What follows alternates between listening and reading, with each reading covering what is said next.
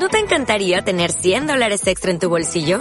Haz que un experto bilingüe de TurboTax declare tus impuestos para el 31 de marzo y obtén 100 dólares de vuelta al instante.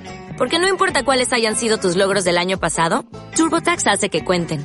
Obtén 100 dólares de vuelta y tus impuestos con 100% de precisión. Solo con Intuit TurboTax. Debes declarar para el 31 de marzo. Crédito solo aplicable al costo de la presentación federal con TurboTax Full Service. Oferta sujeta a cambios o cancelación en cualquier momento.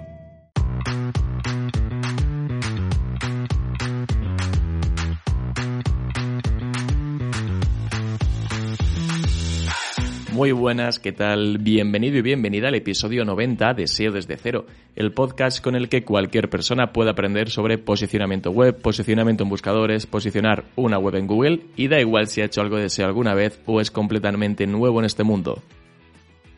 Te habla Alex Serrano, de alexserrano.es. Me puedes encontrar en Twitter en arroba alexserramar. Soy consultor SEO y formador. Ahora sí, último episodio del año. Espero que las fiestas estén yendo genial y que cierres el año todavía mejor.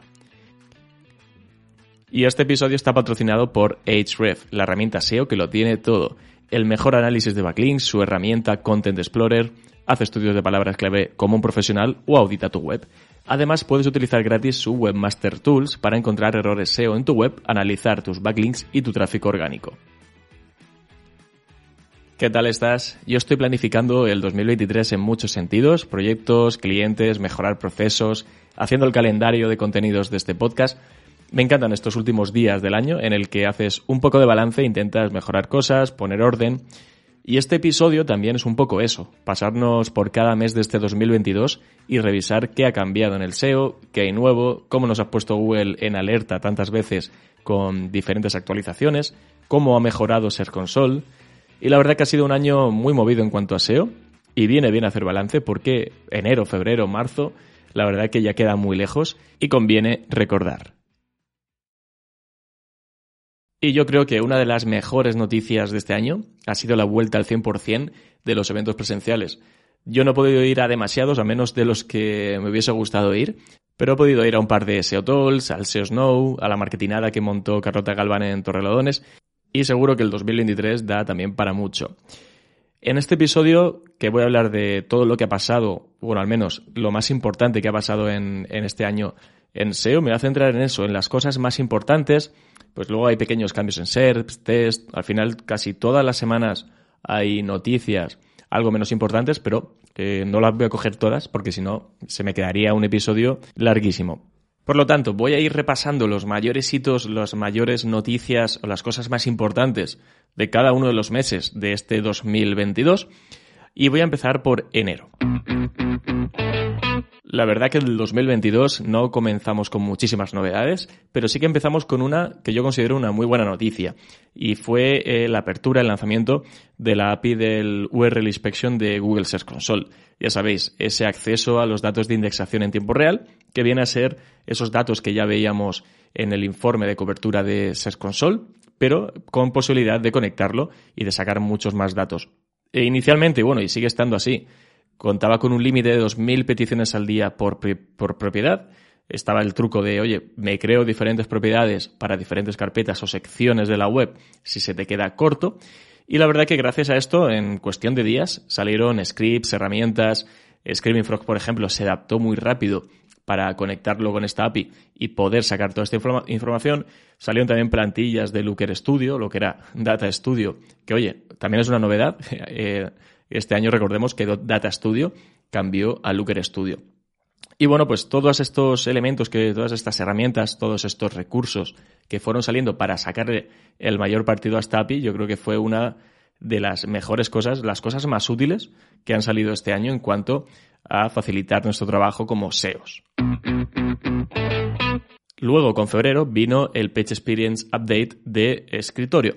Recordemos que en el Page Experience Update para móviles se lanzó el verano 2021 y estaba previsto que para comienzos de 2022 saliera el correspondiente para escritorio. Eh, venía a ser lo mismo que para eh, móviles, pero en este caso para escritorio, todos los factores que se tienen en cuenta para móviles también para versión de escritorio, pero obviamente adaptado a escritorio y más en concreto lo más importante ¿no? de este Page Experience Update el tema de las Core Web Vitals. Este update lo anunciaron el 22 de febrero y aunque parecía que iba a tardar en desplegarse, el 3 de marzo, nada, no llega ni a dos semanas, ya estaba desplegado por completo. E igual que pasó con el update eh, móvil, no se apreciaron muchísimos cambios en las apps. Y es que recuerdo lo que dijeron hace poco, eh, que eh, ya tienes que tener muy mal las Core Web Vitals para que esto afecte de una forma fuerte al posicionamiento de tu web.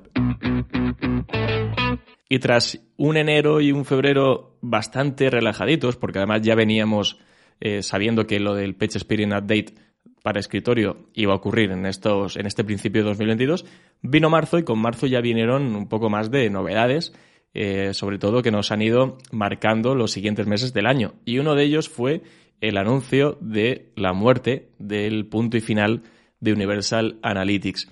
Sin duda este año ha sido el que nos hemos hecho la idea de verdad que tendremos que convivir ya con Google Analytics 4, nos guste más o nos guste menos. Por otro lado, durante todo el año se han ido haciendo mejoras en Google Analytics 4 y supongo que de aquí a julio del año que viene, de 2023, esto, digamos que Analytics 4 será mucho mejor y tendrá muchas más cosas y se parecerá incluso un poco más de lo que se parece ahora a Universal Analytics. Pero bueno, la noticia fue esta, que en marzo anunciaron que el 1 de julio de 2023, este año en el que entramos, eh, Universal Analytics, el que hemos utilizado siempre, dejará de recopilar datos. Te recuerdo que podrás seguir accediendo y viendo datos de tus propiedades de Universal Analytics, pero que no se van a registrar nuevos hits a partir del 1 de julio de 2023. Por lo que espero que hayas puesto ya en marcha desde hace unos meses eh, tus propiedades de, Google Analytics 4 para eh, captar toda esa información, para tener la mayor información posible. Y a raíz de todo esto que ha pasado este año con Universal Analytics y GA4, se han ido popularizando un poco más algunas alternativas y entre ellas las que más han sonado, por si les quieres echar un ojo, por si no las conoces, son Matomo y Plausible, o Plausible, ¿vale? También en marzo tuvimos un update, el llamado Review Product Update, que solo afectaba a inglés y esta actualización era una actualización centrada en reseñas de producto. Ojo, no confundir las reseñas de productos con valoraciones de producto por parte de clientes. No es lo mismo. El objetivo principal de una actualización de reseñas de producto es evaluar el contenido de las reseñas a nivel de página. Sí que es verdad que esta actualización cuando salió ya lo indicaban que si hay un sitio, hay una web, que su contenido en la mayoría eh, de, porcentaje son reseñas de producto, la actualización sí que puede provocar que se evalúe cualquier parte del sitio web y que si mm, un sitio web no tiene muchas reseñas de producto, es decir, es un porcentaje poco significativo, esa evaluación, esa actualización va a afectar más a esas páginas concretas, a esas reseñas concretas, que a toda la web. Y como digo, se aplicó únicamente a inglés y no solo afectaba a reseñas de producto, también podía afectar a listados de productos o comparativas, pues los típicos los mejores portátiles baratos de 2022. Eso, ese tipo de contenidos también están expuestos a este tipo de actualizaciones.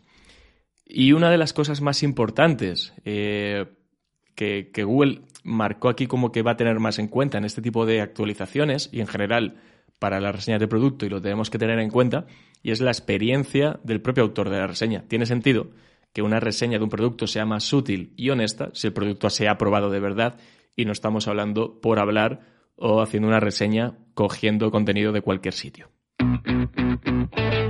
Y llegamos a abril y en abril Google nos presentó el sistema SpamBrain. Este sistema lleva en funcionamiento realmente desde 2018, pero sí que es verdad que lo presentaron un poco entre líneas en el Web Spam Report de 2021.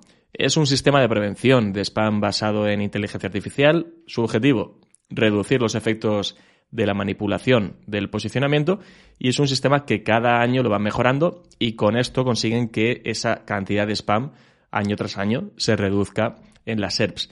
De hecho, en este Web Spam Report de 2021 dijeron que justo en 2021 identificaron hasta seis veces más webs que en 2020 con, con spam de diferentes tipos.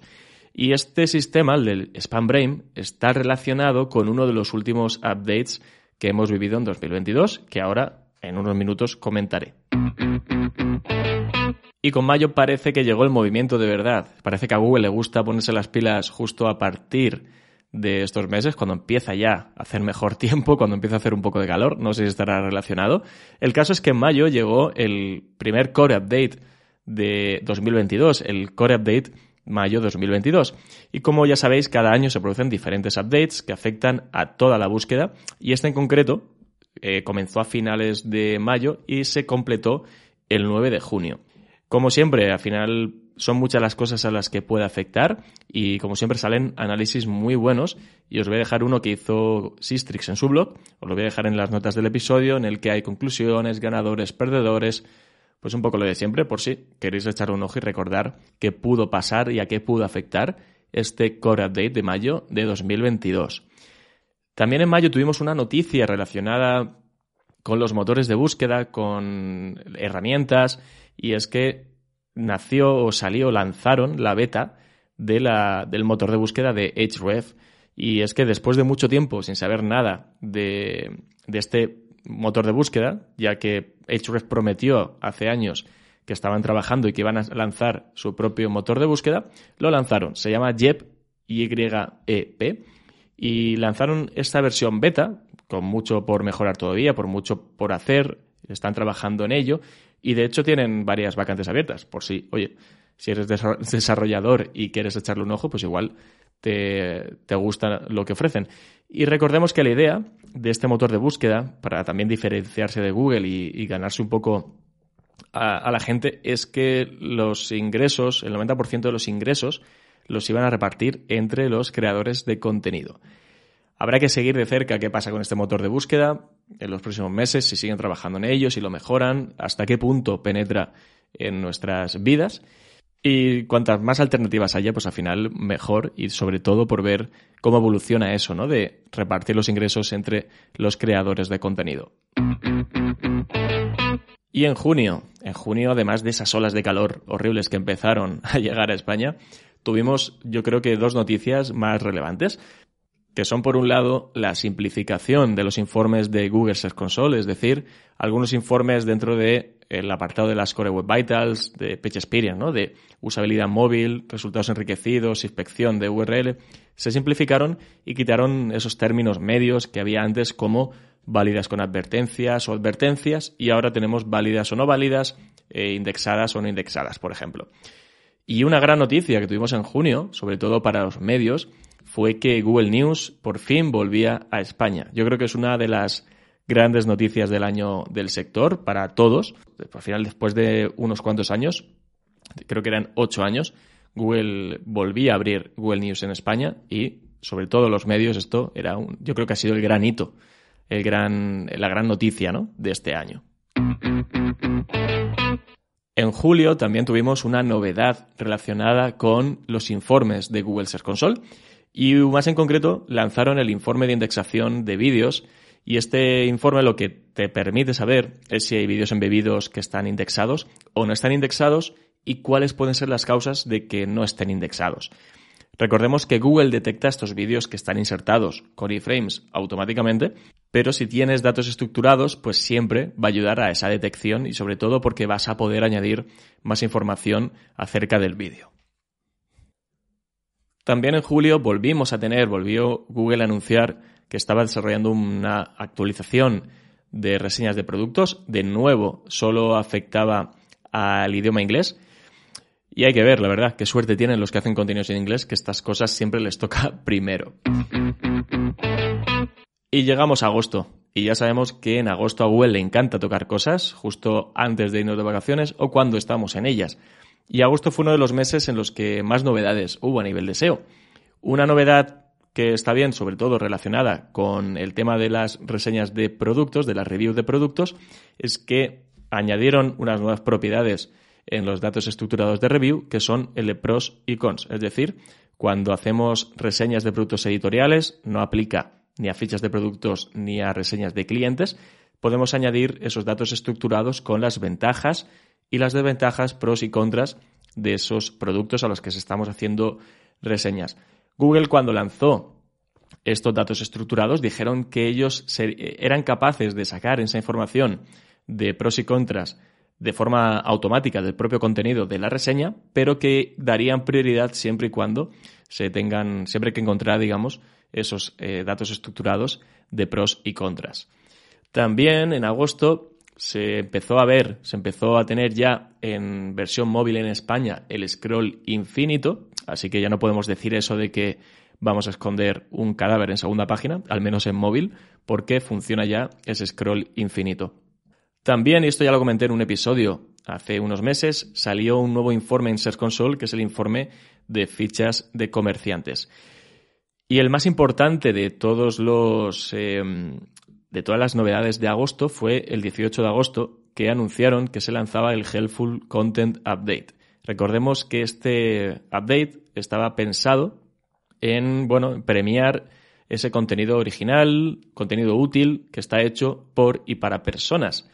Eh, esta frase la cité ya un par de veces en el episodio anterior porque cada vez me parece más importante y cada vez Google la repite más en su documentación. Al final, favorecer contenidos que respondan bien a una intención de búsqueda y no estén hechos específicamente para posicionar. Y durante el despliegue de este update, la verdad que no se vieron movimientos muy fuertes, porque al parecer es algo, es una, no es una actualización que vaya a afectar de forma puntual cuando se haga, sino que va a ser algo que se vaya instaurando en el propio sistema de Google y que sea algo mucho más ongoing. De todas formas, os dejo el enlace en las notas del episodio para que leáis un poco lo que comentaron en ese mes de agosto cuando lanzaron esta actualización. Y ya nos plantamos en septiembre, la vuelta al cole y septiembre, si agosto fue fuerte, septiembre no se quedó atrás. Tuvimos el September Core Update, el segundo de los Core Updates del año, el primero fue en mayo, el segundo y último ha sido en septiembre. Empezó a desplegarse el 12 de septiembre y finalizó unos 14 días después, como suele ser habitual, unas dos semanitas, el 26 de septiembre. También este mismo mes, en septiembre, tuvimos el nuevo informe de HTTPS eh, dentro del apartado de experiencia de página en Google Search Console. Simplemente es un informe que nos avisa de que si hay páginas o no que, bueno, que no se sirven con HTTPS y cuál es el motivo de lo que está pasando. Así que en septiembre sí que es verdad que no hubo demasiadas novedades, pero hubo un core update y eso ya hace que septiembre sea uno de los meses más importantes en SEO en 2022. En octubre la gran novedad, la noticia, fue acerca de uno de esos sistemas que hemos mencionado antes, el sistema de Spam Brain, porque hubo una actualización sobre spam, el Spam Update, que se empezó a desplegar el 19 de octubre y acabó el 21 de octubre. La verdad que fue muy rápido. Y esta afectaba a todos los idiomas, afectaba a nivel global y los primeros datos daban que no había sido eh, algo muy fuerte, no había muchos sitios afectados, pero los sitios que estaban afectados sí que habían sufrido un gran impacto negativo en su visibilidad. Recordemos que este tipo de updates, cuando hablan de spam, se refieren a todas esas prácticas de spam que hacen que una web pueda eh, posicionar artificialmente y hablamos de contenido, enlaces y demás. Y en octubre también tuvimos una muy buena noticia para los medios. Si la de Google News fue buena, esta también fue bastante buena porque es que Showcase abría en España y dentro de este, esta apertura inicial participaban unos 60 grupos editoriales y 140 publicaciones. Y esto al final pues ayuda a destacar esos contenidos que encontramos dentro de Google News, dentro de Discover, por ejemplo, y seguramente si utilizas Discover habrás visto estos módulos de Showcase en alguna ocasión en estos últimos meses. Y otra novedad de este mes de octubre fue el lanzamiento, el despliegue de unas nuevas SERPs locales mucho más visuales, más modulares y centrados en todo lo que se puede hacer en una ciudad, desde cosas que hacer, eventos, em, cómo, cuánto tiempo tardas en llegar desde donde estás, eh, el módulo de Google Maps, es decir, todo mucho más enfocado a la parte local. Estas SERPs las anunciaron que se iban a lanzar en septiembre en el evento del Search on 2022 y no fue hasta octubre cuando, al menos en España, empezaron a verse. Nos vamos acercando al final del año y en noviembre tuvimos una novedad más que una novedad, era un nuevo recurso que sacaba Google y es que lanzaban una nueva guía sobre sistemas de posicionamiento que comenté en el episodio 89, en el episodio anterior, en el que recopilan información actualizada sobre los sistemas de posicionamiento, cómo funcionan, qué están utilizando ahora y también es una guía que se supone que van a ir actualizando con el tiempo. Por lo tanto, siempre habrá que tenerla bien guardadita y muy atentos a esas posibles novedades, actualizaciones, cambios que hagan en cuanto a sistemas de ranking. Y llegamos al último mes, llegamos a diciembre de 2022, que menudo mes en cuanto a novedades. Yo creo que lo más reseñable, aunque no es SEO, pero sí que afecta directamente a todo lo que hacemos en nuestro día a día como SEOs, más allá de toda la parte de inteligencia artificial y GPT eh, relacionado con esto, el lanzamiento del chat GPT, que yo creo que ha supuesto una revolución y seguirá evolucionando y revolucionando. También tuvimos esta actualización por parte de Google de lo que es el EAT. Recordemos que antes simplemente teníamos EAT y ahora es EEAT se añade esa E inicial de experiencia a la de expertise, a la de autoridad y a la de confiabilidad. También en diciembre, de hecho, todavía no se ha terminado de desplegar a día de hoy, cuando estoy grabando este episodio. Desde el 5 de diciembre está en ello y es el Helpful Content Update, que sí que afecta a todos los idiomas, afecta a nivel global y hay que estar muy pendientes. Pero como digo, de momento no han anunciado que se haya desplegado por completo. Otra novedad importante, y es que parece que tenían una serie de actualizaciones, oye, por sacar, y las han tenido que sacar todas en las últimas semanas del año. El 14 de diciembre anunciaron que lanzaban, que empezaba a desplegarse el Link Spam Update, también relacionado con Spam Brain, que hemos comentado antes, pero en este caso es una actualización que afecta, que está centrada únicamente en spam en enlaces y no en otro tipo de spam. Se lanzó el 14 de diciembre, Va a tardar unas dos semanas en desplegarse por completo. De momento, a día que estoy grabando este episodio, que es 28 de diciembre, no se ha terminado de desplegar. Por lo tanto, como he dicho, un mes de diciembre movidito, que como siempre a Google le gusta mucho cuando nos vamos de vacaciones, un mes complicado. Pero bueno, estamos acostumbrados a estas actualizaciones, a estos movimientos, a esta vida tan ajetreada en el SEO. Y veremos qué nos depara el 2023. Seguro que muchas actualizaciones, seguro que muchas novedades relacionadas con la inteligencia artificial, a ver por dónde evoluciona todo esto. Y poco más que decir, desearos un gran final de año, una buenísima entrada en 2023. Nos escuchamos el año que viene con mucho contenido, con nuevos invitados, con muchas ganas de tocar un montón de temas que tengo preparados y nada más. Gracias por este 2022, gracias por escuchar, gracias por estar ahí y nos escuchamos el año que viene. Un abrazo muy fuerte. Hasta luego.